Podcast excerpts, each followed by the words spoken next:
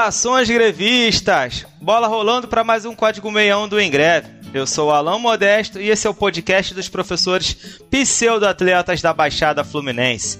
Falamos por aqui de futebol, política, educação e hoje, que tá ficando comum, estamos falando de música, estamos falando de rock, de pop rock.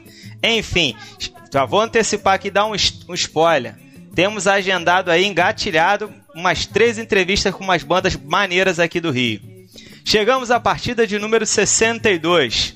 Sigam em greve nas redes sociais. Curtam o código 61 no Cashbox e no Spotify e espalhem a palavra.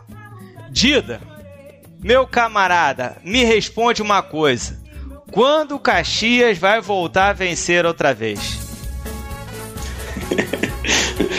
fala, fala galera, beleza? Aqui é o Dida, professor de ciências, torcedor do Duque de Caxias, atacante do Em Greve. Cara que faz mais gol que o Rafael. Tetinha. Alan, tá difícil, cara. Tá difícil pro Duque. O Duque conseguiu a façanha de não ganhar nenhum jogo esse ano. Vergonha na sua cara. Nenhum jogo. Ou empata ou perde. Você é vergonha da profissão! Já tô começando a ficar preocupado até com a Série B1, ou seja, Série C. Porque tá difícil, cara. Como eu já falei antes, o time é bom, tem jogadores bons, cara, mas não consegue vencer. Que beleza! Durante a semana, a semana que passou, perdeu na quarta-feira pro Sampaio Correia fora de casa e conseguiu perder pro Audax em casa de 1 a 0. Tá difícil.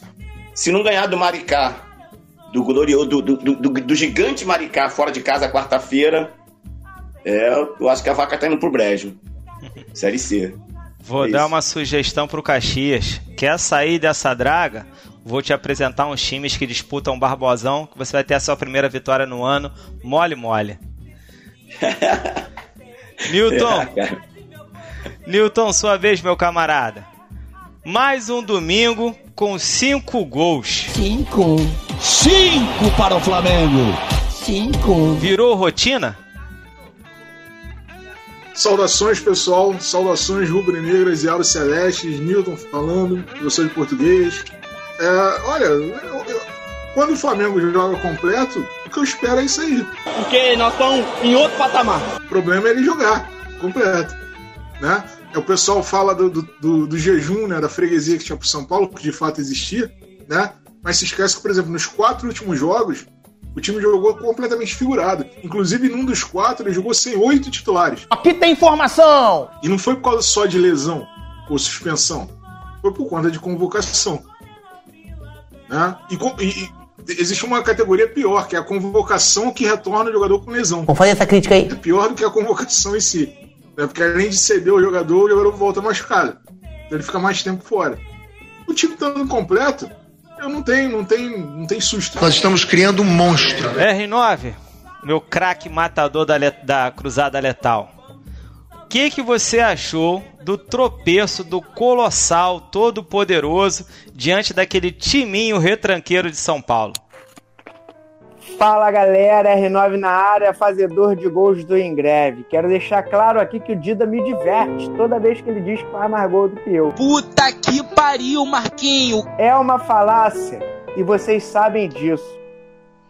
Cara, porra, o Fluminense amassou o Palmeiras, né, em pleno Allianz Parque e perdeu de 1 a 0. Aconteceu, o Fluminense provou do próprio veneno. Porque o Fluminense, desde o ano passado, quando a Helm é o time que joga mal, se fecha e acha uma bola vadia e ganha o jogo. Foi o que o Palmeiras fez. Se fodeu. Jogou mal, né? O Fluminense teve muito mais oportunidade de gols. Só que aí o Fluminense não fez os gols e meteu um gol contra. Aliás, fez, né? Fez um gol contra. Perdeu o jogo de 1 a 0 Que desagradável! Que bobeada! Eu, eu comentei durante a semana com o Newton, o Fluminense está fazendo algo que eu não gosto e acho perigoso, que é abdicar do campeonato, do início, principalmente do Campeonato Brasileiro, investindo tudo nas Copas. Eu fico preocupado, porque assim, se ganhar a Libertadores ou a Copa do Brasil, tranquilo, compensa. O problema é se perder as duas e aí depois não tem tempo para correr atrás no brasileiro. Né? Agora, eu acho muito engraçado quando o Dida fala assim: o Caxias não ganhou ninguém, mas tem um time bom, cara. Eu lembro do Bruno falando da defesa do Botafogo ano passado.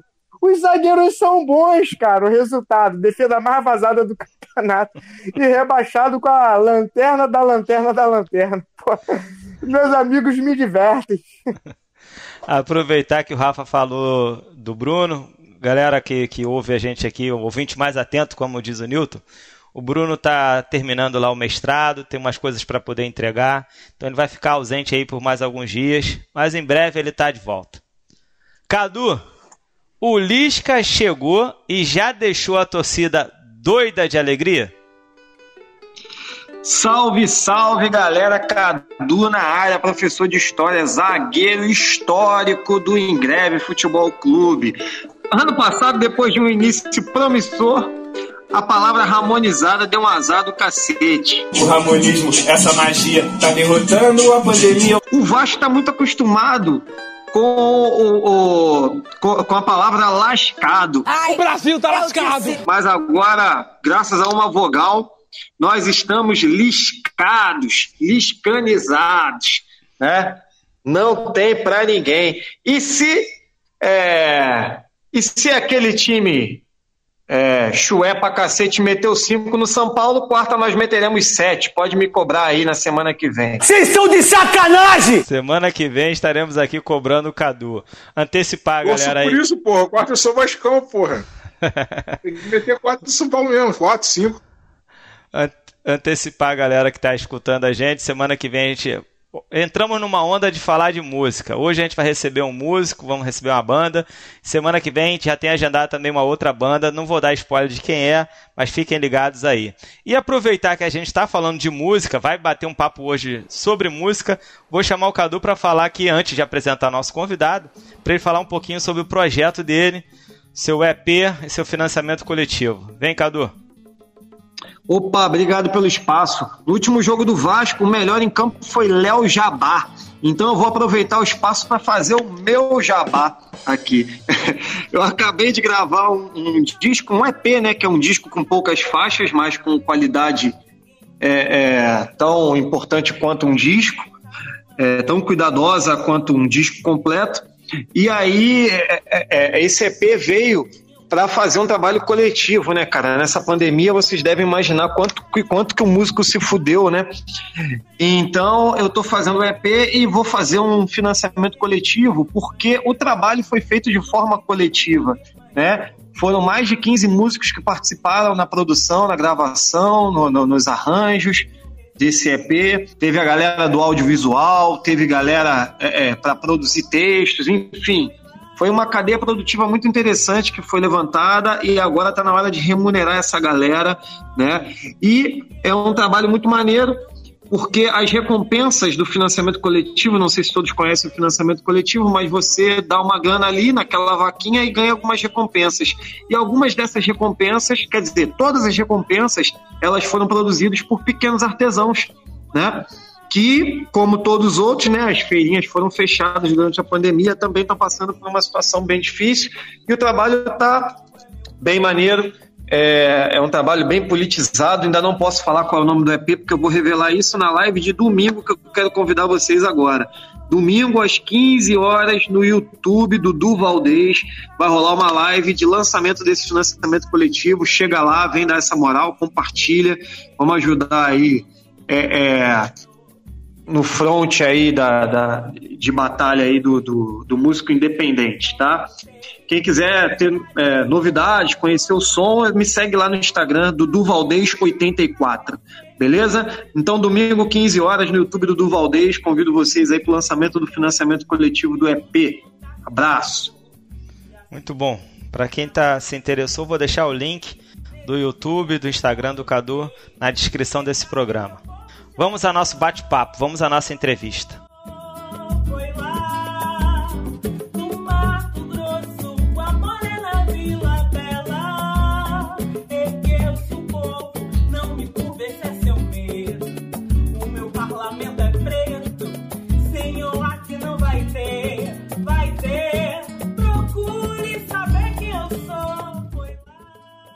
Bom, rapaziada, hoje a noite é especial. Já falamos de rock uma vez ah, no programa retrasado, mas hoje a gente vai falar mais uma vez de pop rock, trocar uma ideia sobre som, sobre música, sobre futebol, política e educação. Nosso convidado de hoje é o Nicolas Christ, da banda Brasa. Nicolas, seguinte, meu camarada.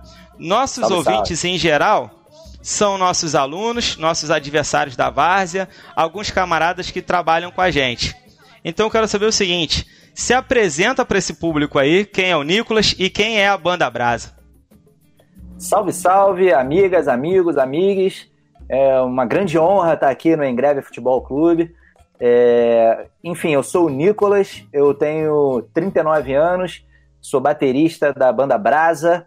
Eu fui baterista de uma banda chamada Forfan também, que tocou por algum tempo aí pelo Brasil, enfim. E é isso, sou músico desde os meus 14 anos, mas profissionalmente talvez desde 19 e sou, torço pelo Flamengo.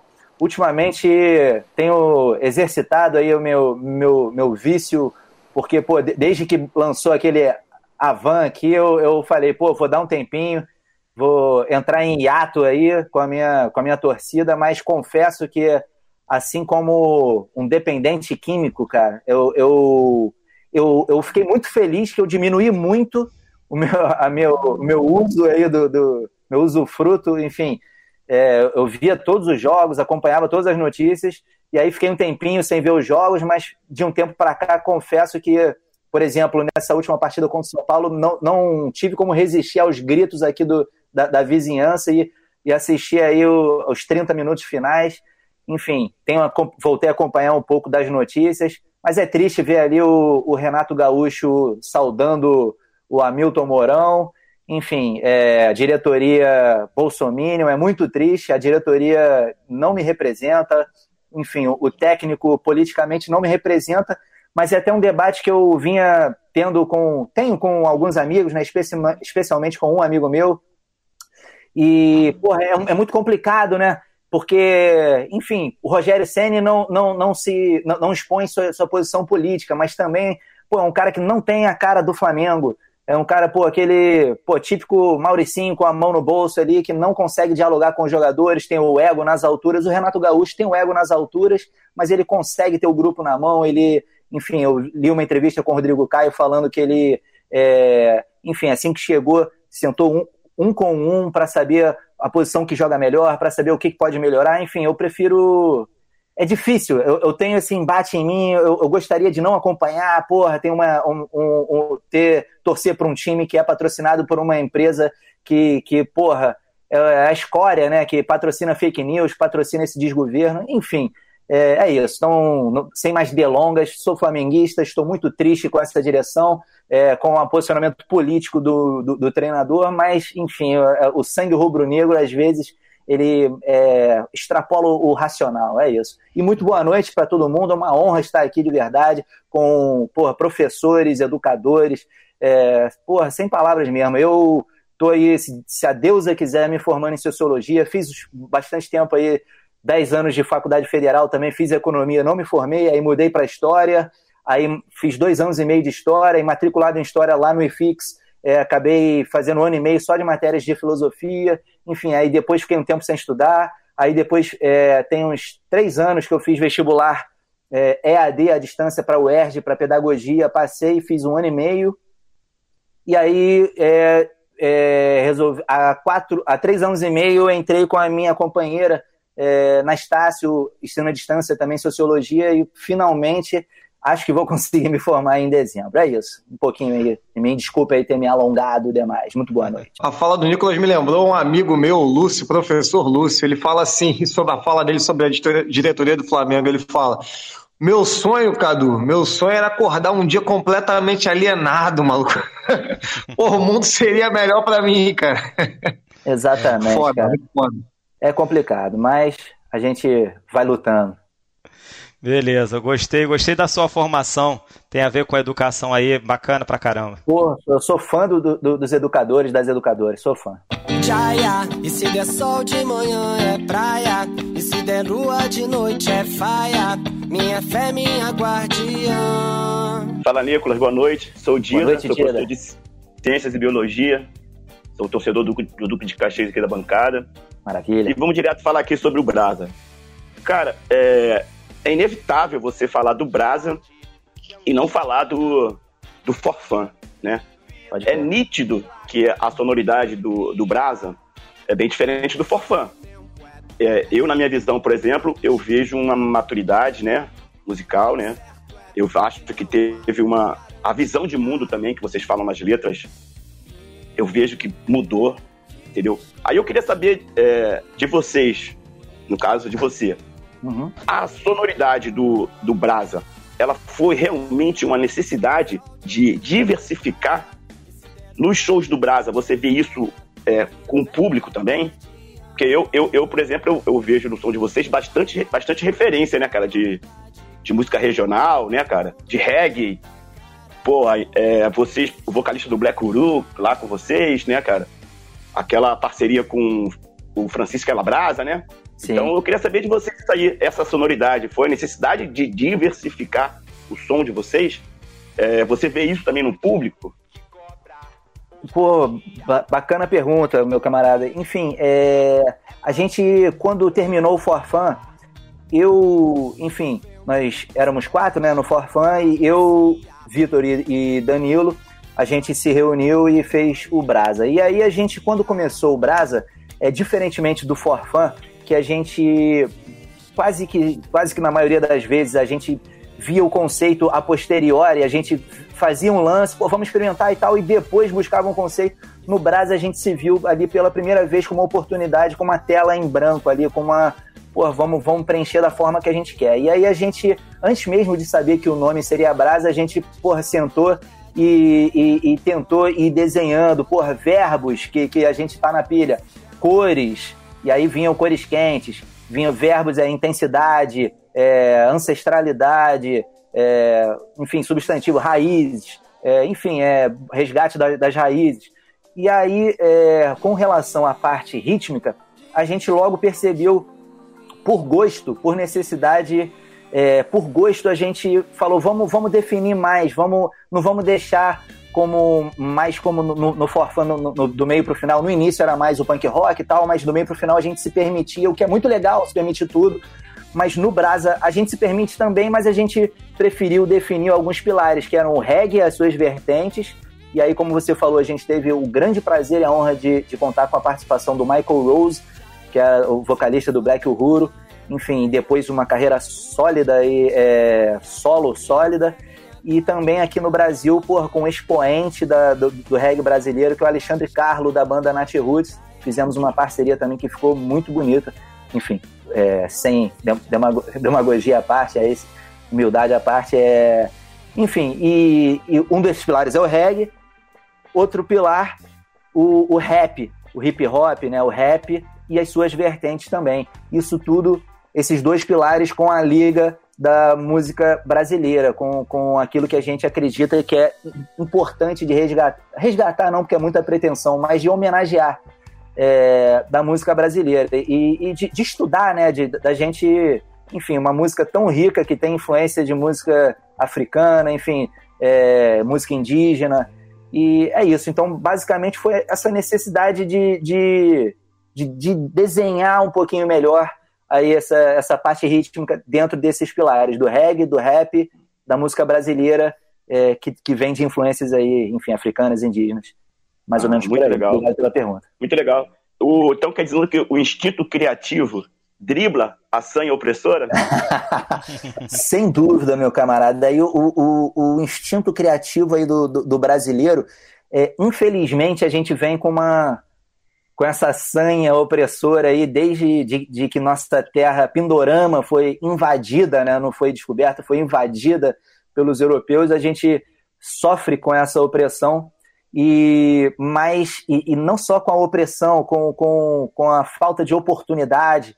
A grande maioria da, da, da nossa população sofre com a falta de oportunidade, sofre com, com a fome, né? Infelizmente, com a miséria.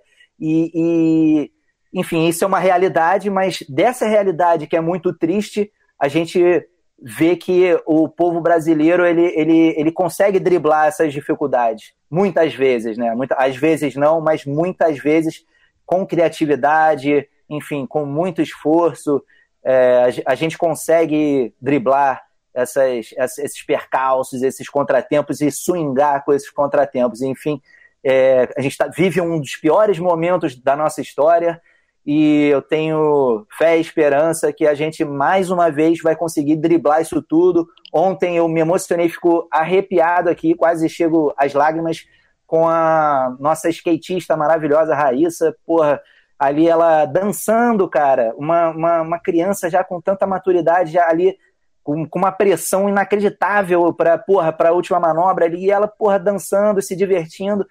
E essa, essa energia, essa leveza, é, essa criatividade, é, é, essa, essa superação aí que, que a gente encontra muito no povo brasileiro que me, me, me enche aí de, de, porra, de, de esperança, não só de esperança, de vontade de, de, de fazer e de, lutar para construir um futuro melhor. Desde o Forfão você já tinha um contato com, com a língua espanhola, já tinham letras em espanhol, sou professor de espanhol, então é uma coisa que me interessa bastante.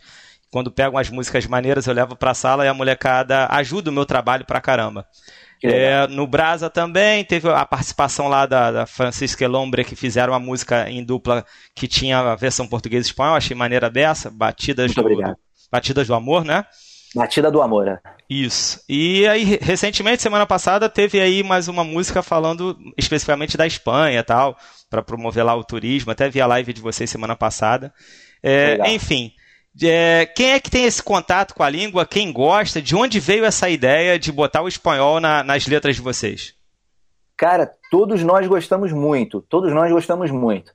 É, e essa é quase que uma necessidade também, assim como de mergulhar nas raízes do Brasil, de mergulhar na América Latina. A gente, infelizmente, tem essa, essa barreira é, que às vezes se coloca como maior do que, do que é, que é a, a barreira da língua. Né? A gente, porra, você vê que mesmo você não sabendo nada de espanhol, tu, porra, consegue se virar ali. Então, infelizmente, existe uma barreira cultural ali. A gente fica aí nesse cego com, com, com os produtos mais norte-americanos, né? E, e deixa de, de, de consumir, no bom sentido, o, o, o que essa vastidão de, de maravilhas produzidas pela América Latina. E, particularmente, eu tive uma experiência muito legal quando eu fazia economia e comecei a trabalhar na IBM é, diretamente com o México. Eu tinha ali, enfim, nem sei quando, 22 anos, sei lá, eu trabalhei dois anos na IBM, mas como se fosse no México. A IBM do Brasil fez uma auditoria e viu que a mão de obra brasileira era relativamente. é, tinha um melhor custo-benefício, dava para explorar melhor, pagar menos aí o salário, tinha uma, uma produtividade rela- relativamente bacana. Enfim, demitiram um camarada lá do México e ele, esse camarada, Emiliano Ángeles, veio aqui para o Brasil, veio me ensinar. O cara tinha todos os motivos para ficar enfim, mal-humorado comigo, né? Porque teoricamente eu, tava, eu ocuparia o lugar dele, ele me treinou aí por dois meses, sei lá. E pelo contrário, eu tive uma amizade muito grande com ele, e a partir dele e dessa experiência com outros mexicanos e mexicanas, enfim, mergulhei mais na língua espanhola. Antes disso, tinha feito um curso é, ali no Instituto Brasil-Argentina, ali no, na praia do, do Flamengo. Me formei nesse curso, mas, pô, pude mergulhar realmente na língua ali, trabalhando com mexicanos, né? E desde então, porra, me encantei mais ainda, né, pela, pela língua. Mas, pô, o Vitor se amarra muito, Danilo também acabou depois, ali, anos depois, fazendo também um ano nesse, de curso nesse lugar. A gente fez uma viagem para Argentina, eu e Danilo, foi muito legal. Fomos, inclusive, na casa do Che Guevara, foi sensacional. É... foi muito maneiro, cara. E, enfim, cara, é é uma língua muito forte, né? Muito melódica, e, e eu gosto bastante, cara. Uma, e, e a gente, sempre que, que, que acha uma, uma brecha, né? Quando a gente fez essa música com, com, com os amigos e amigas, agora são duas, duas mulheres, é, no, no, no Francisco Elombre. É, enfim, a gente. E, e são dois, dois mexicanos, né? O, o, o Mateu e o, e o Sebastião, acho que são, não sei se são nascidos no México, tenho quase certeza que sim, mas eles têm essa, essa, essa- o espanhol no sangue, de fato, realmente, e, e a gente sentiu essa brecha, essa naturalidade para colocar é, essa parte em espanhol. E também, agora por último, é, essa oportunidade, que foi uma oportunidade comercial, mas eu, eu acho, como eu falei na live lá, eu fico muito feliz de ter pegado essa oportunidade comercial, que foi um convite do Consulado da Espanha para estimular o, o, turismo com a Espanha, o turismo de brasileiros com a Espanha. E a gente conseguiu fazer uma, uma música, é, novamente, é, sem demagogia, enfim, humildade à parte, é uma música que eu considero bacana, que tem essa exaltação aí a, a, a cultura espanhola. E eu acho que ficou uma música bem legal. Ficou maneiro, ficou maneiro. Vou levar para minha sala de aula e deixar um recado aqui para os alunos que estão ouvindo. Tá vendo aí, galera? Vocês me perguntam para que estudar espanhol? Tá vendo? Dá futuro. Dá futuro. En mi corazón late una canción que suena a libertad. Es nuestra visión que viene a invitar, no para convencer a quiere bailar. É, Nicolas, é, você fez. Eu, eu tomei conhecimento né, do, do, do, do, Forfã de uma maneira curiosa. Eu já dava aula, eu já lecionava. E, e aí eu estava procurando um- um- uma música para colocar numa prova e para fazer uma, uma ligação. Eu sou professor de português, Aham. professor de literatura, para fazer um intertexto com, com aquela música do Titãs, né? Não vou me adaptar. Aham, adoro, E peguei adoro o cara-. É, e peguei o cara esperto Legal. Né? A Aham. música para colocar na prova.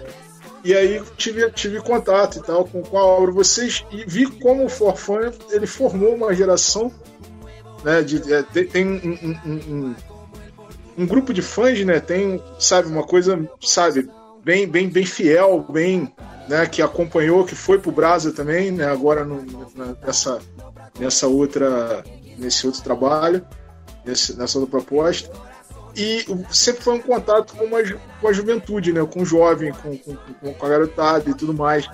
É, você acredita no trabalho de engajamento político do músico, do artista, enquanto formador de consciência política dessa juventude que muitas vezes é alienada né, por uma série de motivos, né, inclusive dentro da própria arte, né, porque a arte também pode alienar.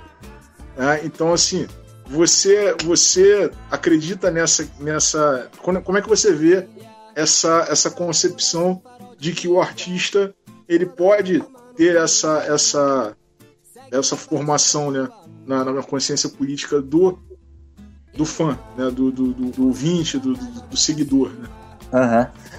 Muito obrigado pela pergunta. É, eu acho que pode sim.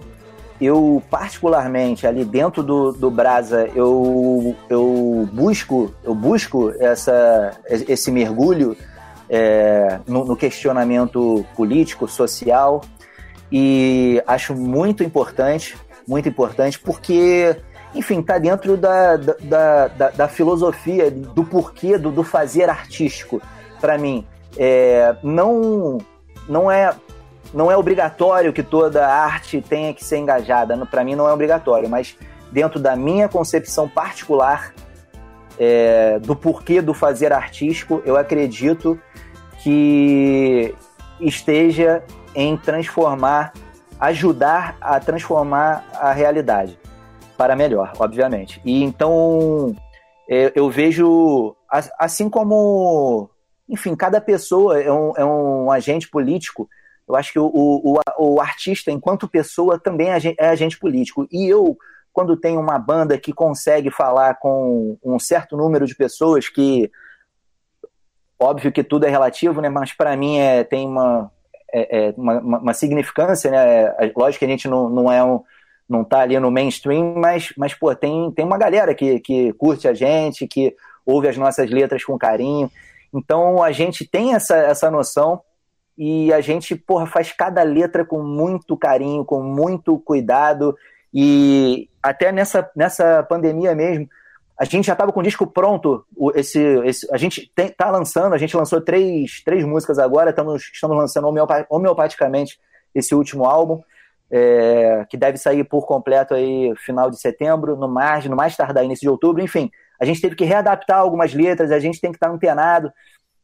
É, por exemplo, tinha uma música, inclusive, que é Avenida, a gente gravou o clipe lá no, no Sambódromo, o, o refrão é, a gente tinha feito antes de, da, da, da, pandemia, era Na multidão, me entrego na avenida. Aí a gente, pô, veio a pandemia e a gente ia lançar a música, pô, não, não podemos lançar essa música, Na multidão, me entrego na avenida.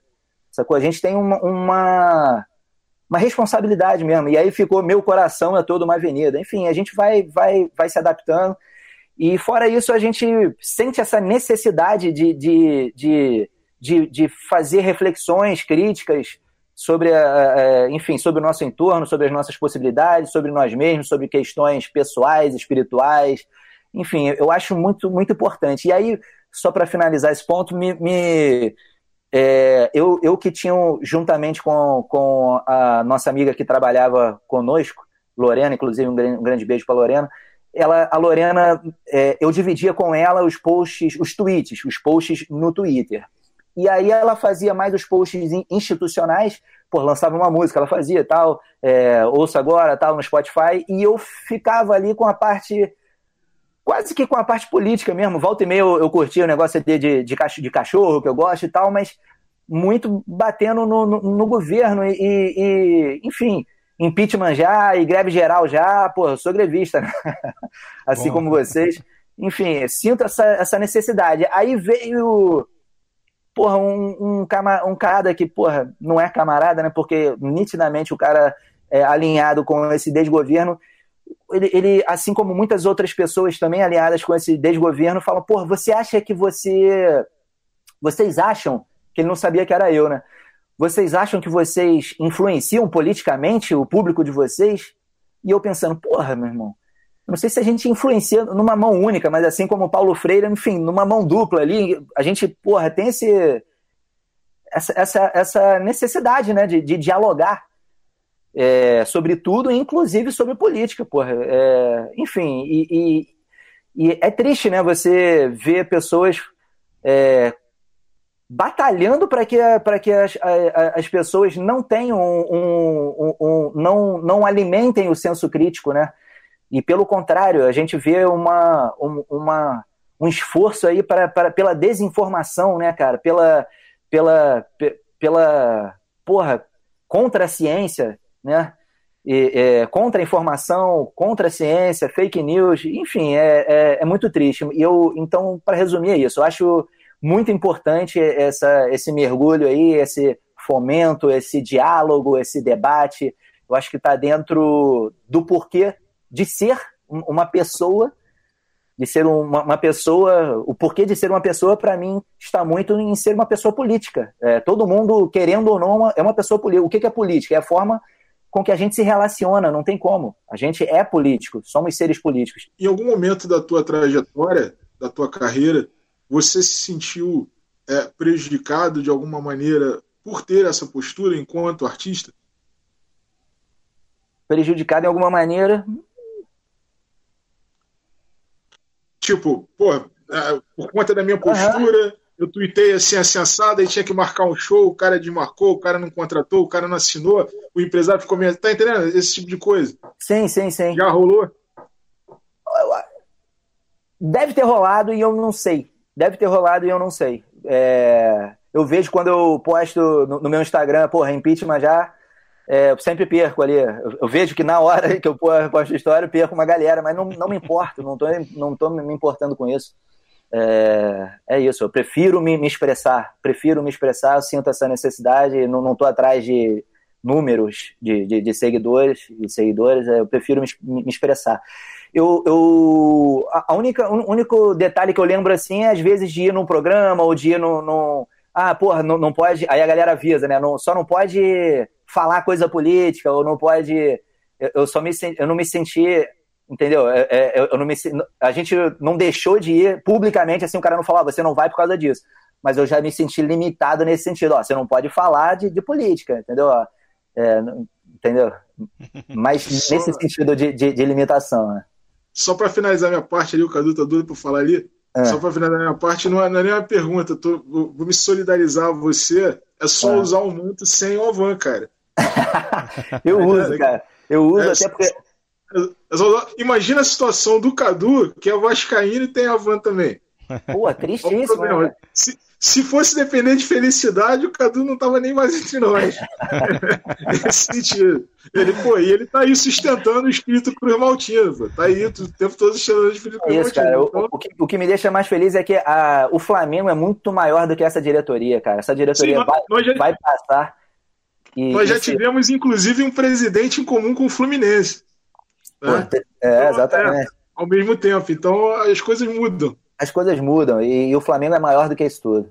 É, E, e- e só, como você falou, é só usar o manto. Eu tenho duas regatas, cara, que são as duas regatas do Flamengo. E, por sorte, não tem nem manga para ter o Havana manga, né? Enfim, é, e, e- como no Rio faz muito calor, aí, porra, eu uso muito essas regatas, muito mesmo. Aí boto pra lavar e seca rápido, né, cara? Camisa de futebol, assim. Uso pra caramba. É isso. Maneiro. Bom, aproveitar que o tema é a van e vou passar a bola pro Vascaíno do grupo para fazer a pergunta dele. É,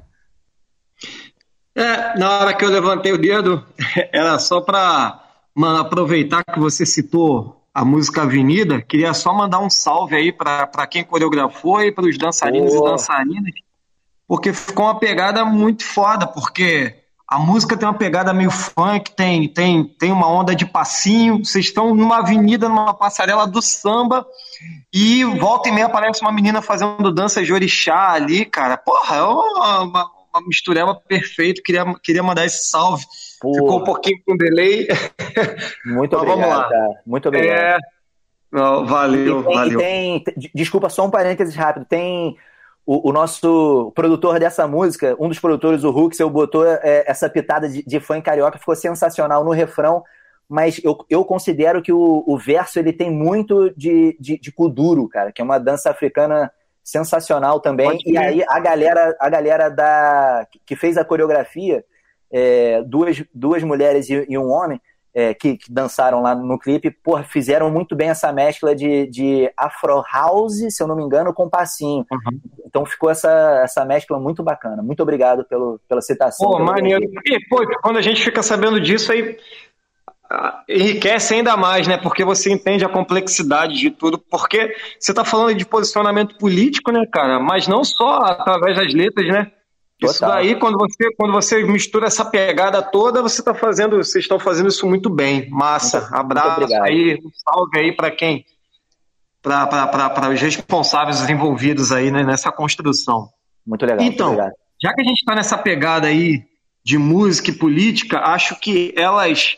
É, acho que música e política, política propriamente dita, né, política, política partidária, né, vamos dizer assim, Uhum. elas nunca tiveram tão em voga como agora nesse momento da pandemia, né? Porque os músicos, né, cara, é- é- é, foram atingidos, né, em cheio aí, aí nessa, nessa peste, nessa praga toda. E eu queria que você comentasse a música na pandemia por dois aspectos. Primeiro, o de vocês, como é que foi esse momento de música na pandemia? Como é que foi que o Brasa teve que se reinventar? O que, que vocês precisaram fazer? Se foi um momento mais fértil para composição, ou se foi um momento, pô, sei lá, de se reinventar? Esse é o primeiro aspecto. E o segundo, eu já imagino a sua resposta, que você comentasse como o poder público é, é, é, encarou tudo isso, né? Nós tivemos a, a, a, a lei Aldir Blanc, é, toda, to, toda a contestação, toda, toda a crítica que a gente tem a fazer da maneira como ela foi aplicada, né? A gente descobriu que muitos municípios nem fundo de cultura tinham, né, cara? Nem, nem um fundo para esse para esse viés tinha. Queria que você comentasse a pandemia nesses dois aspectos, né? É, é, o músico o músico Mambembe, né, vamos dizer assim, é, foi, foi o que mais sofreu, né, o que depende da aglomeração, do barzinho, né, eu sou músico também, vi muitos meus amigos né, que, que não têm a segunda profissão se ferrando, eu queria que você comentasse sobre esses dois aspectos aí, por favor.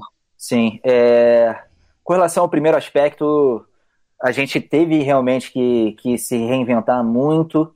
É, como eu falei, a gente já estava com o álbum quase pronto antes da pandemia e a gente ia produzir o álbum todo com essa galera que é, é, os Dogs. É, são três camaradas é, sensacionais, enfim. é, só que, como os caras estão na, na, na crista da onda e merecidamente, é, existe um custo que para a gente não, não, não, não, não é baixo e a gente tinha essa reserva que era para gravar o álbum, a gente ia produzir todas as músicas com ele, a gente, a gente falou, pô, segura, segura e, e vamos ver o que, que a gente faz.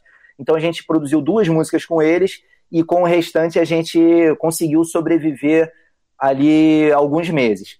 E aí a gente foi fazendo algumas lives e mais recentemente a gente começou um financiamento colaborativo que é como se fosse um sócio torcedor. É, a galera contribui mensalmente e existem algumas, algumas contrapartidas. Então a gente faz reuniões como essa aqui com a galera que participa. A gente carinhosamente denominou de mutirão. É, então a galera que participa desse financiamento colaborativo, desse mutirão, é, a gente tem um conteúdo, eu não gosto da palavra exclusivo, né, mas um conteúdo único ali que é do Melhores Amigos do Instagram. Então, todo dia a gente coloca ali conteúdos no Melhores Amigos do Instagram para essa galera. Uma vez por mês a gente faz uma reunião é, via Zoom também com a galera. E uma vez por mês também a gente sorteia uma pessoa para ter uma reunião com essa, somente com essa pessoa. E fora isso, também a gente vai, vai dando informações. Por exemplo, só a galera sabe o nome do álbum até, até agora. Então a gente vai privilegiando da forma que dá essa galera, é, disponibilizando conteúdos é, antecipadamente para eles, enfim. E, e fora isso, cara, a gente. É muito complicado mesmo, é muito complicado. Eu imagino aí, como você falou, pô, a galera que não tem essa, essa sorte aí de, de poder ter uma, uma uma galera para apoiar, né? Como a gente está tendo ali para porra que sem sem sem minhas palavras não seria possível fazer esses clipes aí que estão rolando sem essa ajuda mensal aí dessa galera. E por fora isso, por, por exemplo, eu não consigo criticar eu sou privilegiado de, de poder estar aqui em casa a maior parte do tempo, sacou? E eu vejo pessoas aí já, já fazendo alguns shows, né, e tal, é, tocando em bares. Eu gostaria que, porra, a gente tivesse um auxílio digno, porra, não essa sacanagem, desculpa aí a palavra, mas de 150 reais para uma pessoa solteira. Porra, meu irmão, não dá nem para comprar arroz e feijão, não dá para nada. Imagina, porra, tudo, então não, não tenho como julgar a pessoa que, que, que já está fazendo seus shows, ou que, já, ou que passou a pandemia fazendo também, não tem como julgar. Eu posso, eu consigo, é, eu consegui até o momento ter a sorte de, de porra, peguei um empréstimo com meu irmão, porra, me virei, é muito complicado, estamos passando dificuldades, mas até o momento consegui ter essa sorte. Mas, porra, vejo pessoas aí passando muitas dificuldades, e aí entrando aí na, na, na segunda parte da sua pergunta, é, porra, ali Aldir Blanc foi muito importante porque, enfim, vários editais aí que eu vejo pessoas que estão tendo oportunidades, mas a gente vê é, muita. Tem, tem muitas ressalvas, tem muitas ressalvas, por você vê pessoas, porra, desde. Ah, tem que fazer um. se inscrever num, num, num, num edital. É, é, porra, é muita dificuldade para se inscrever, nem todo mundo tem computador, nem todo mundo tem internet. É, porra, a dificuldade para a galera, para professores, né? Por exemplo, fazendo um paralelo, porra, você tem que dar aula online, porra, mas porra, e, e, equipamento, e internet, né? E, e, fora isso, uma série de, de, de, fatores, de problemas psicológicos, e enfim, é muito, muita dificuldade. É, o, o, músico a gente sabe que pô, foi o primeiro a parar e vai ser o último a voltar mesmo, efetivamente, né, cara? A gente não sabe no Brasa quando é que vai, vamos ter shows. É, existe uma luz ali no, no, fim do túnel, a gente espera aí que, sei lá, início do ano que vem, talvez, a gente já está vendo a, a movimentação né, de alguns festivais mais famosos até para final do ano, enfim. É muito complicado. A gente vê, infelizmente, o setor da cultura, juntamente com, com a pasta da educação, acho que são as duas pastas aí que mais estão sofrendo. É muito triste, cara, muito triste. Pô, a gente vê esse ministro da cultura, uma piada, né, cara? É, seria, seria cômico não fosse trágico, né, cara? É trágico, né, cara? Trágico enfim, é, é, é um esforço, é um esforço para tirar investimento da, da, da, cultura. E quando há um investimento, é um investimento sem, sem muito cuidado, sem, sem, sem, porra, sem saber exatamente como, é, como as pessoas podem fazer essa ponte com esse investimento. Enfim, é, é muito complicado, cara. Eu espero, sinceramente, que a gente possa novamente ter enfim, com todas as ressalvas que eu tenho aí para o nosso prefeito, é, é, muito melhor que o, o Marcelo Crivella. A gente vê aí, é, até por exemplo, com relação ao samba, né? Existia um esforço muito grande é, do Marcelo Crivella que, porra, é, colocava o samba como, como um perigo, né? Enfim, assim como todas, parece que as expressões culturais que não fossem da expressões da, da fé dele, né? É, é, eram criminalizadas. E, enfim, a gente espera que, que a, a educação e a cultura possam voltar a ter um lugar de importância que, que merece, né?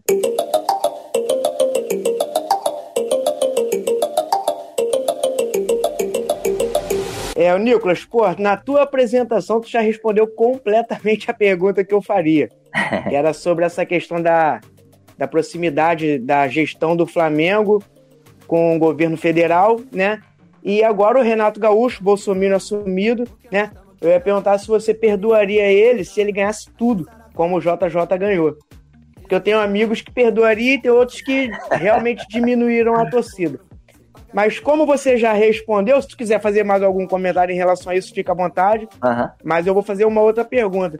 Eu quero saber de você qual clipe da banda você curte mais no, no que diz respeito à mensagem social que passa para o público. E como é, que, como é que surge essa ideia da produção do clipe? Como é que funciona isso aí? É, com relação à primeira parte da, da pergunta, cara, não sei se. É, é, é, impossível.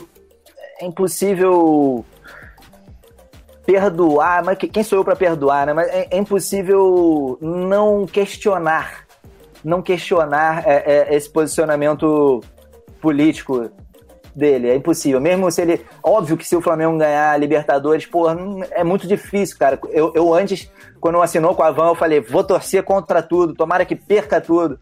Mas como eu falei, é, muitas vezes foge do racional, cara. Foge do racional. Eu, quando... tenho. Ah, eu tenho um amigo que ele diz que dirigente de futebol, principalmente de time grande, nunca será progressista. Então ele fala que para ter gestão pelega, e, e é, gestão progressista, mas que não ganha, é melhor ter uma gestão Bolsonaro ganhando tudo. Pô, podia, podia pelo menos ser Dória, né? Ser uma, uma direita menos. menos porra. Irracional. É, cara. Porra, e, e, sei lá, e ficar quieto com a sua. Podia ser pelo menos no sapatinho, né? Não precisava explanar cara, tanto, né? Exatamente. Não precisa mandar um abraço pro Mourão, não precisa Exato. mandar um abraço pro, pro presidente, pra esse Porra, enfim, cara. É isso. Então, muito difícil eu não ficar feliz se, se ganhar Libertadores, se ganhar a Copa do Brasil, se ganhar Brasileiro. Muito difícil eu não ficar feliz. Mas é impossível não questionar posicionamento político. E assim como, porra, é, eu fico triste né, com não, não posicionamento muitas vezes do, do, Neymar e até um posicionamento que eu, que eu não concordo, por exemplo. Mas, porra, vou ver um, acabo vendo um jogo da seleção e fico feliz quando tem uma jogada maneira dele. Enfim, eu sou um amante do futebol, né, cara? Da arte do futebol. Ah, o, o, o, ouvinte mais atento e mais fiel do Código 61 sabe que o amigo citado pelo, pelo Rafael sou eu, né? Então o pessoal que acompanha sabe da, da, das minhas teorias, dos meus cacoetes, das minhas manias, entendeu? Então, assim, é, essa é uma teoria que eu defendo já há muito tempo, né? Do, do, do dirigente enquanto. Dirigente de futebol, enquanto representante sempre da classe burguesa, ele sempre vai jogar pro time dele, entre aspas, que é a burguesia. Então, assim, dificilmente ele tendo vai concordar, subir. Tendo concordar. Ele pode até resbalar, é como você falou, ele pode, não precisa ser escancarado, né? Porque o, o, o esporte, de uma maneira geral, somente esporte de massa, ele sempre vai ser usado como instrumento de propaganda política. Isso é fato. Né? O, o Lula usou o, o, Corinthians como, como, como propaganda política certo? Depende de quem, de quem usa e de quem é usado. É, eu comparo muito essa questão do Flamengo, né? Aproveitando que você é um dos raros rubro-negros que nós entrevistamos, a gente quase não entrevista rubro-negro. É, é, imagina, eu, imagina. Comparo muito, eu comparo muito a seleção de 70, né? É um time milionário, um time cheio de craques, um time que dá show, que só é parado quando é impedido de jogar, porque muitas vezes o Flamengo é impedido de jogar por fatores externos, só assim que para tinha até um Gerson no meio-campo que era craque. Então, assim, e, e, igual a seleção de 70, é utilizado como um mecanismo de propaganda política de um regime fascista, né, de um regime autoritário. Triste. Muito triste, mas é isso, tendo a concordar com você. É, só, só poderia ser não- só poderia não ser fascista, né? Não é pedir muito, né? Pois é. Que seja apenas burguês liberal. Mas, pô, fascista é esculacho. E a segunda parte da pergunta, Nicolas, lembra do, do clipe? Como é que é, Rafa? É, qual clipe ou quais clipes você mais curte no que diz respeito à mensagem passada ao público? Olha, E como eu, que eu- surgem as ideias de produção deles? é, vou, vou de trás para frente, como, como surgem as ideias. Cada clipe a gente vê ali de acordo com, com, com a mensagem da letra e, e com, com o ritmo também, né? Como foi o caso em Avenida, né?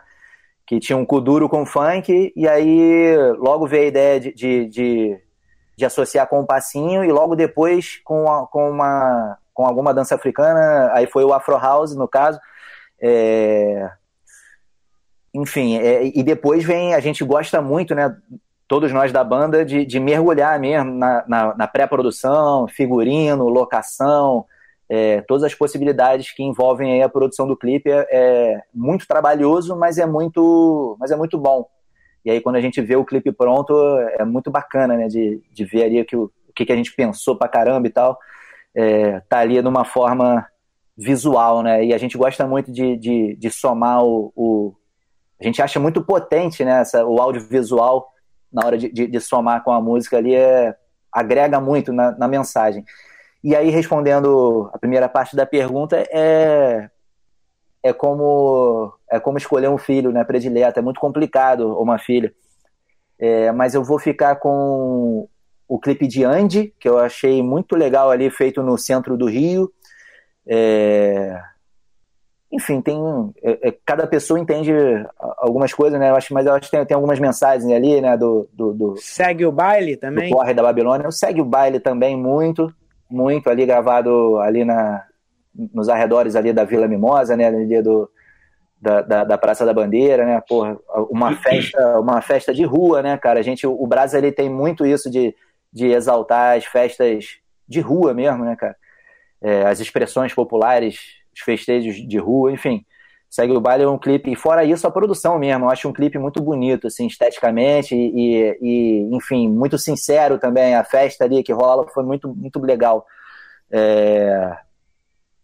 E também, e vou ficar com a Avenida também, que foi o nosso último, último clipe, que, enfim, acho, acho que a gente conseguiu é, homenagear essa, essa, uma expressão muito importante, né, é, que é o passinho, enfim. É... E ali dentro, dentro, do, do, dentro da apoteose, né, que é muito simbólica, né, uma expressão que é o samba também, é, que é muito criminalizada, ainda hoje, né, já foi muito mais, mas, enfim, e aí hoje em dia o passinho, que também é muito criminalizado, e, e, e artistas incríveis, né, enfim, uma, uma arte muito bacana. É, e sem querer cortar você, Dudu, eu, eu já, já, vou abrir para você, mas é, lá adiante também, cara, eu vou ficar também com lá adiante que eu acho que a gente conseguiu mesclar muito bem ali o baião, é, fazer essa homenagem aí a, a, uma música que é tão importante, né, cara, e tão esquecida nos grandes centros aí, infelizmente, no Rio de Janeiro, em São Paulo, porra, como, como, como não se falar de, de, de Dominguinhos, né, de, porra, é, enfim, né, se for ficar falando aqui de tanta gente boa aí do, do Nordeste, né, cara? É, é isso, então fico com lá adiante e fico com o Andy, fico com o Segue o Baile. É... Então, eu ia dizer isso, eu ia dizer que você tá igual a minha mãe, cara. Quando a gente Exatamente. pergunta qual é o filho que ela mais gosta, é ela vai dando. É ela acaba falando o nome de, dos, dos três filhos. Vai dando as melhores características de cada um. É mas eu Todo mundo tem coisa boa. professor, professor Vivaldo, o senhor conhece os arredores da Vila Mimosa? é um, é um Aí, o, clipe, o clipe foi feito lá na rua Ceará. Passei minha parte da minha.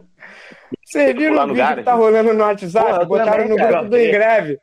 Que pergunta pro cara no, naquela caixinha de mensagem do Instagram. Tem saudade da VM? Aí o cara, VM, porra, nunca servi na Vila Militar. vi. Eu Pô, vi mas- isso aí, vi mas- isso aí, isso aí. Assim, assim como o camarada Vivaldo, eu também, porra, passei minha adolescência ali nos arredores. Eu, eu tive o prazer de, de tocar com a minha primeira banda. Minha primeira banda, porra, ali no. Eu Começando, também toquei no lugar. Porra, que beleza, hein, cara. Ali, a minha banda se chamava Acesso de Raiva. Ali, uma banda punk com influências de, enfim, cólera e bandas punks aí brasileiras. E toquei acho que umas três vezes em lugares, foi em- emocionante. E, e quando não ia pra tocar, a gente ia lá pra tomar, pra tomar cerveja, cara. Não, Tomar cerveja. eu, eu frequentei, o- frequentei o Garage, cara, antes de começar a ter banda, porque quando o Fábio e o Ozzy ali, Aham. aquela galera abriu o Garage, era Garage Art Coach e era só pra assistir vídeo. Eu lembro Ah, que a gente, a gente saía aqui de Caxias, pegava o trem em Caxias, soltava na Leopoldina e aquela gangue, cara, só pra assistir vídeos. Que maneiro. E o Garage foi... Antes do Garage tinha o, o, o Caverna lá no Botafogo e tal, essas coisas todas. E eu também, como você falou de bandas punk, eu, eu sou proveniente do movimento punk nos anos 80, né? Que maneiro. quando você falou do core, a galera toda aí, foi o que fez a minha. Eu acho que o que eu sou hoje em dia como professor, ter estudado, ter me importado Que com legal, política, é graças a ter um movimento punk. E Que é legal. legal, A pô. minha, a minha maneiro. memória, a minha memória do Garage é de eu estar sem dinheiro pra entrar no Garage e ficar escutando o show do lado de fora. Clássico, clássico, clássico. É, ficar ali do lado de fora. E, e do lado do show. garage tinha, tinha o bar dos punks, que sempre tinha um show ali. um bar- E, e ali o Heavy Dutch também, né, cara? Que é um, um, porra, expoente também. É, batata crer. frita, porra. É, é isso, cara. E Tem história, a Grosseira tem história. tem história, cara. Um Tinha que ser banquete, tombado, banquete né? Você tinha que ser tombado pelo Tinha que ser tombada. Tinha que ser tombada. Beleza. É. Bom, galera, o papo tá bom demais, mas a gente tem que rumar para os outros blocos. É, Nicolas vai participar aí do pelego da rodada com a gente. Seguinte, Nico, só pra gente fechar essa, essa rodada de perguntas, te dizer que um, um camarada que me apresentou a banda Brasa fazia jiu-jitsu comigo, moleque uns 10 anos mais novos, mais novo.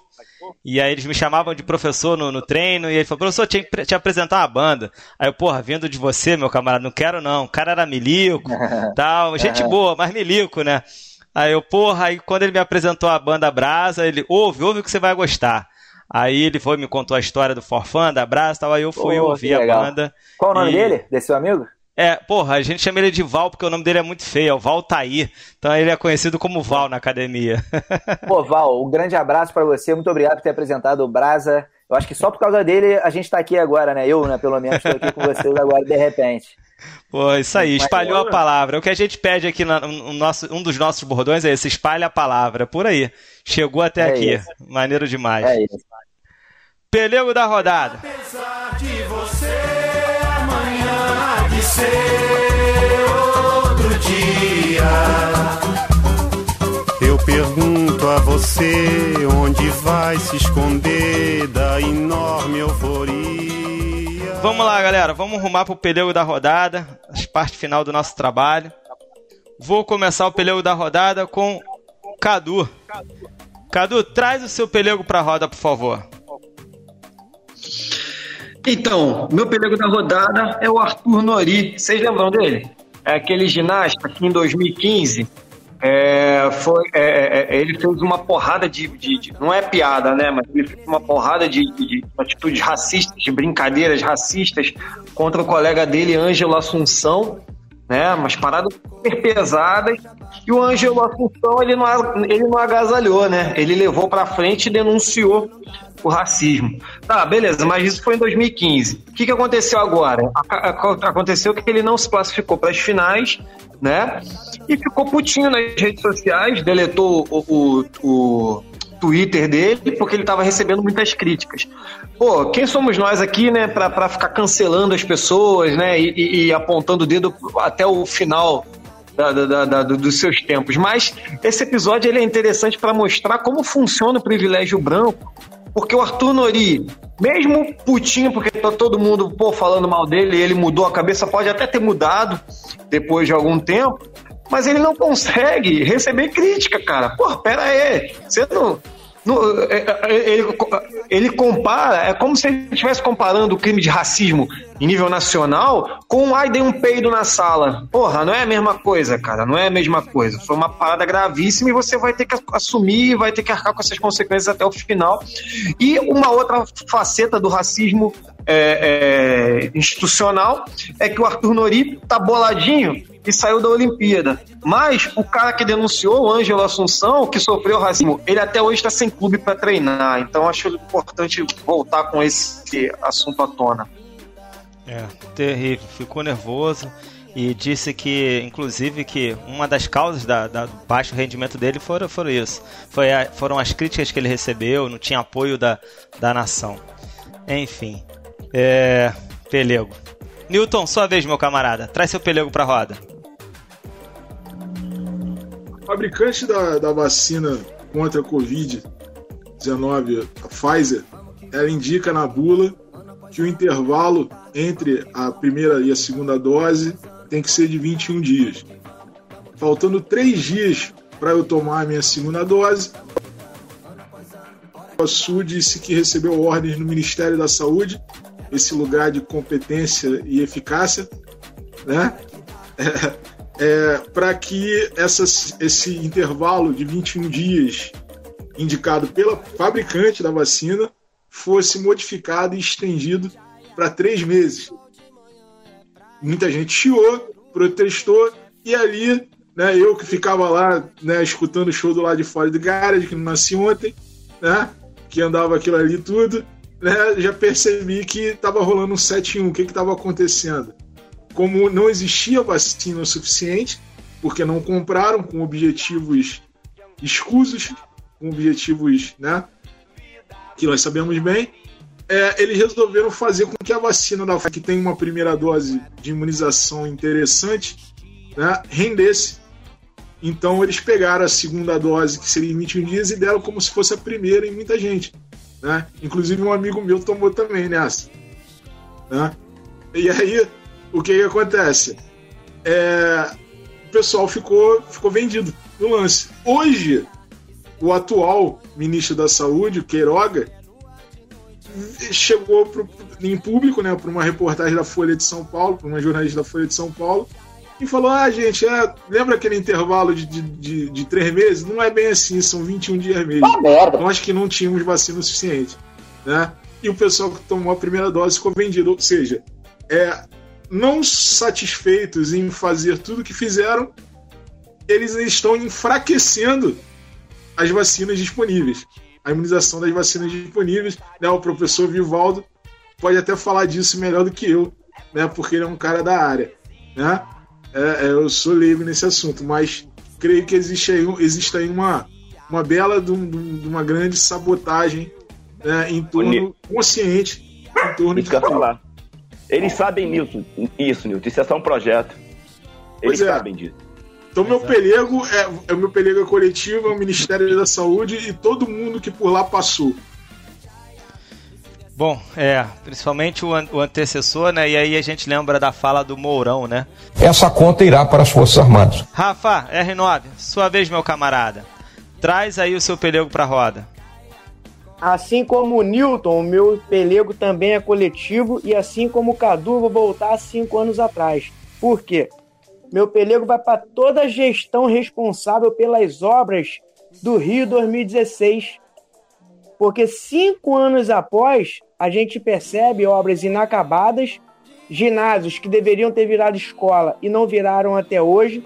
O VLT ele não atingiu a meta prometida e a, o ginásio olímpico, aquele mundo lá que recebia cerca de 250 mil pessoas por dia, tem hoje uma ocupação de um terço do, do, da capacidade.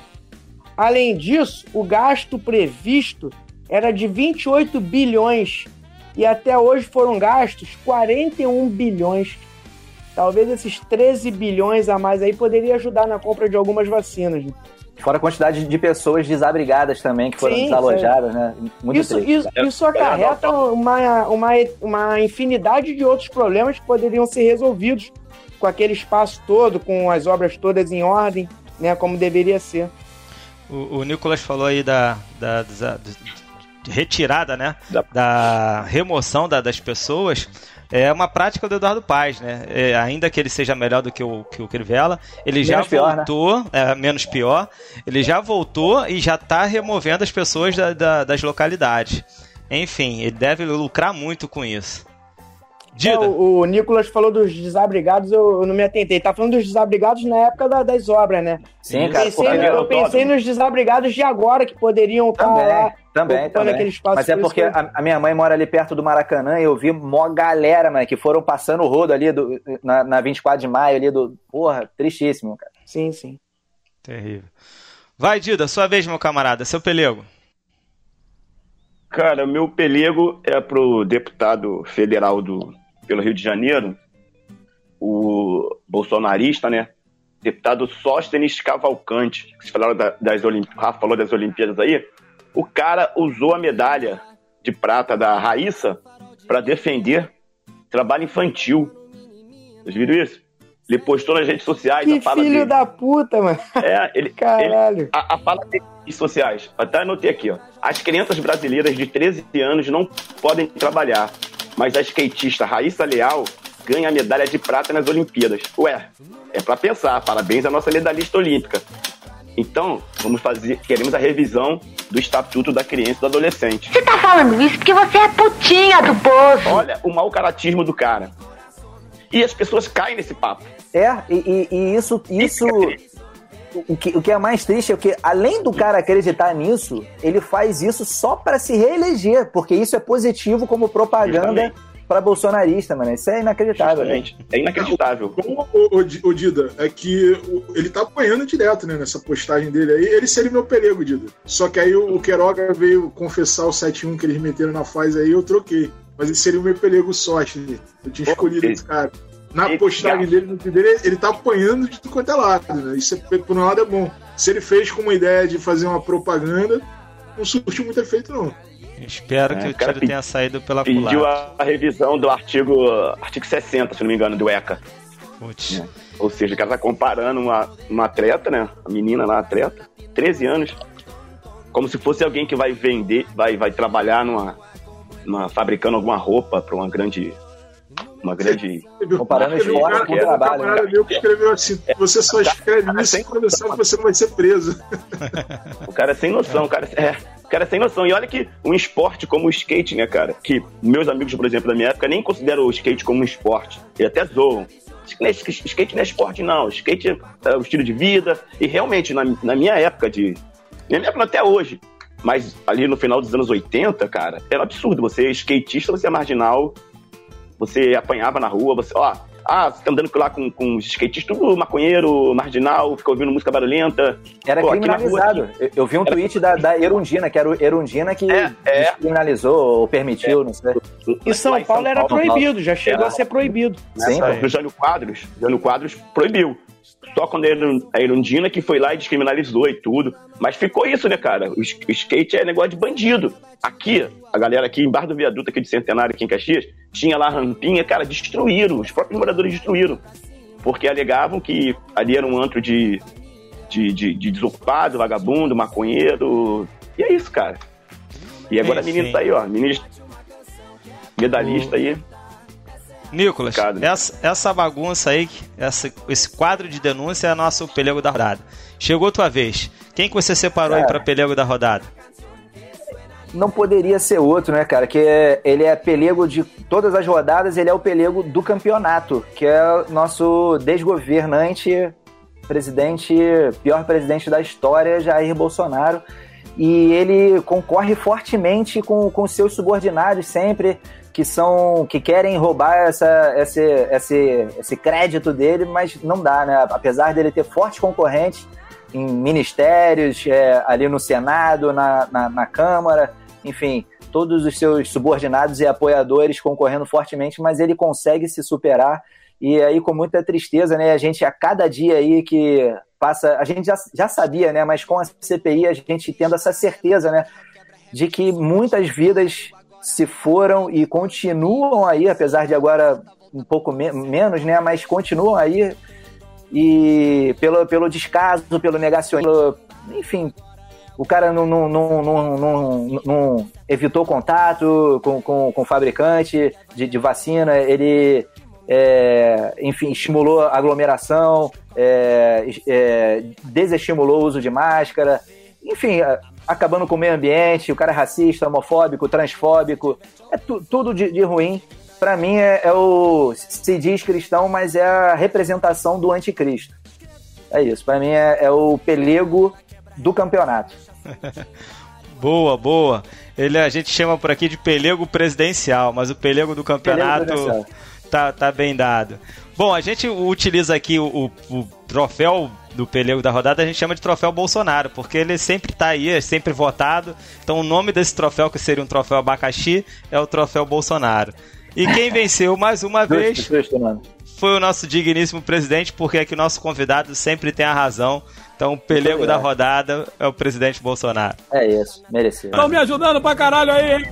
Porra, assim quem ganha sou eu, porra! Ganhou, porra! no rabo, gente. Grevista da rodada.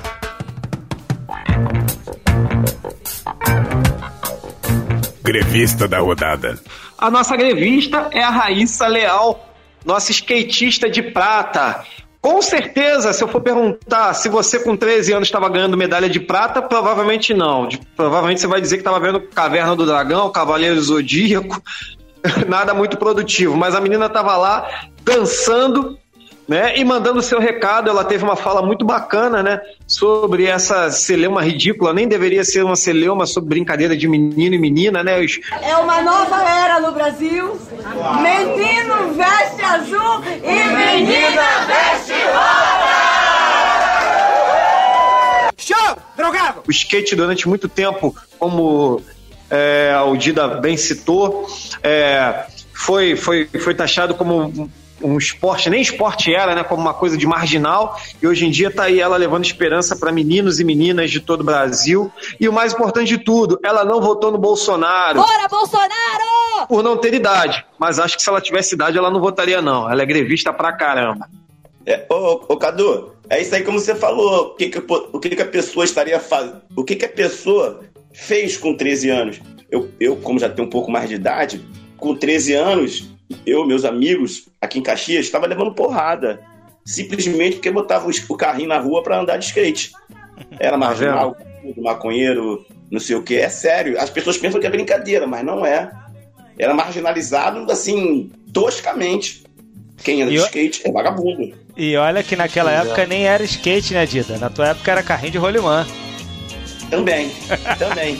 mas, mas engraçado que o carrinho de rolimã ô, nem tinha tanto isso não, sabia? Agora o skate eu não sei porquê. Eu, sabe por que que é, cara? Porque o skate, ele, ele não era só, não era simplesmente uma, um, um esporte, vamos colocar assim. Ele envolvia outras coisas, era um estilo de vida, uma vestimenta diferente, um tipo de música que também gera Vestimenta, vestimenta, música e comportamento, né? Um comportamento de afrontar a- a- a- aqueles esquemas estruturados, estabelecidos, né?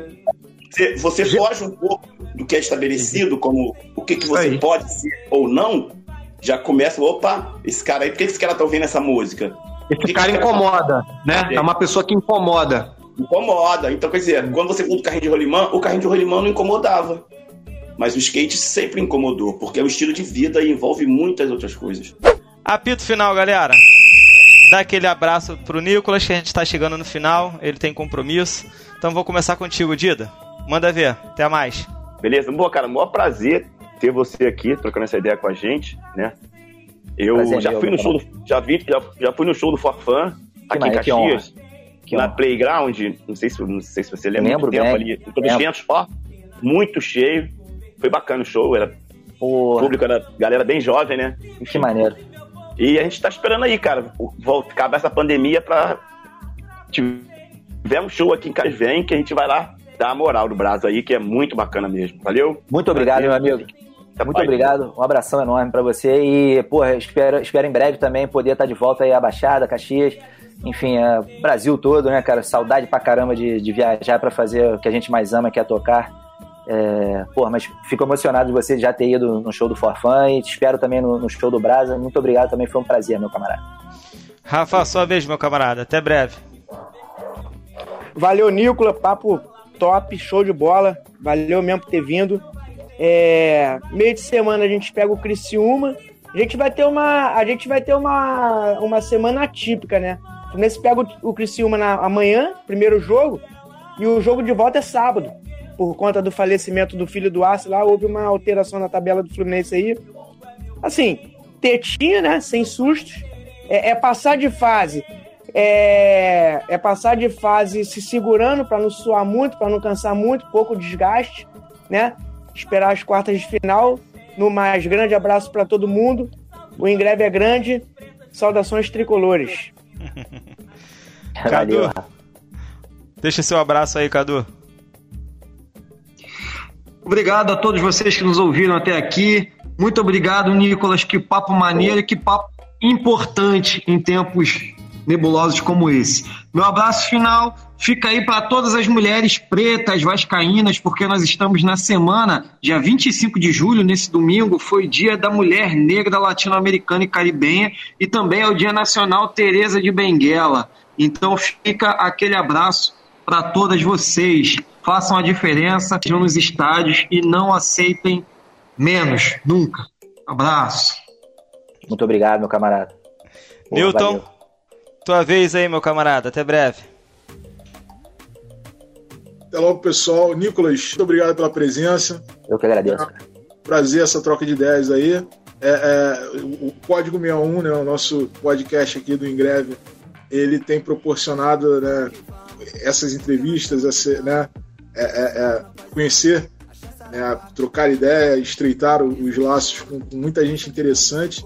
Certamente né, você é, é, fez parte né, desse pessoal. Espero que, como o Dida falou aí, que o Brasa venha para a Baixada, né, para a Baixada Fluminense, para Caxias, né, para a gente poder curtir o, o, o, show de vocês, o trabalho de vocês.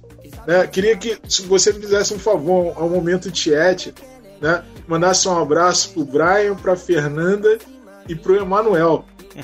Salve, salve, Brian, Fernanda e Emanuel, que inclusive é o nome do meu pai. Deus conosco significa, Emanuel. Só que esse Emanuel ele não merece, não, porque ele é perigo, ele é safado. Ele Ah, é? não merece. Mas como eu tô aturando o Renato Gaúcho, que é perigo também, safado, né? Eu tô aturando. é, Adote, um- é campanha Adote um. Então, Adote um como eu tô aturando o Renato Gaúcho, né? O Emanuel, eu vou dar essa colher de chá pro Emanuel, né? Pra, pra, pro Nicolas mandar um abraço pra ele. Valeu. Valeu, um abraço pra vocês. Pô, um abraço pra você, Newton, também. Porra, prazerzaço, prazeraço, prazerzaço. Tamo juntasso no canal. Ô, Nicolas, esse momento aqui é seu, cara. Termina da maneira que você quiser. E, por favor, deixa uma dica cultural aí pra, pra galera que escuta a gente. Porra, também quero mandar um abraço também para as mulheres pretas, latino-americanas, caribenhas. Porra, é isso, como o Dudu falou. Vamos, vamos, vamos para cima, que é, é- a gente não pode se rebaixar jamais e cada vez menos. E, e não pode mais. É, nenhuma para trás e vamos para cima, vamos rei- reivindicar nossos direitos. E é isso, cara. Viva todas as mulheres que. Enfim, o Brasil tem mulheres e já teve, né? E tem mulheres incríveis, né, cara? Tereza Cristina aí só apenas uma aí para o que eu sou muito fã. Enfim, é, de milhares, né, cara? De infinitas. Então fica o meu beijo aí também para elas. E vou dar aqui uma dica cultural. Eu até anotei aqui, mas a primeira é do meu camarada que mora na Maré, é, pra, pra galera adicionar no Instagram, o fotógrafo sensacional, que era fotógrafo do Forfã, Adriano Rodrigues, AF Rodrigues. Tem um trabalho incrível aí, ele cobre manifestações, ele, enfim, é, cobre expressões culturais também lá na, na, na Maré, em Folia de Reis, entre outras. É, tem um trabalho lindíssimo, então fica a dica aí, AF Rodrigues, para vocês seguirem lá no Instagram.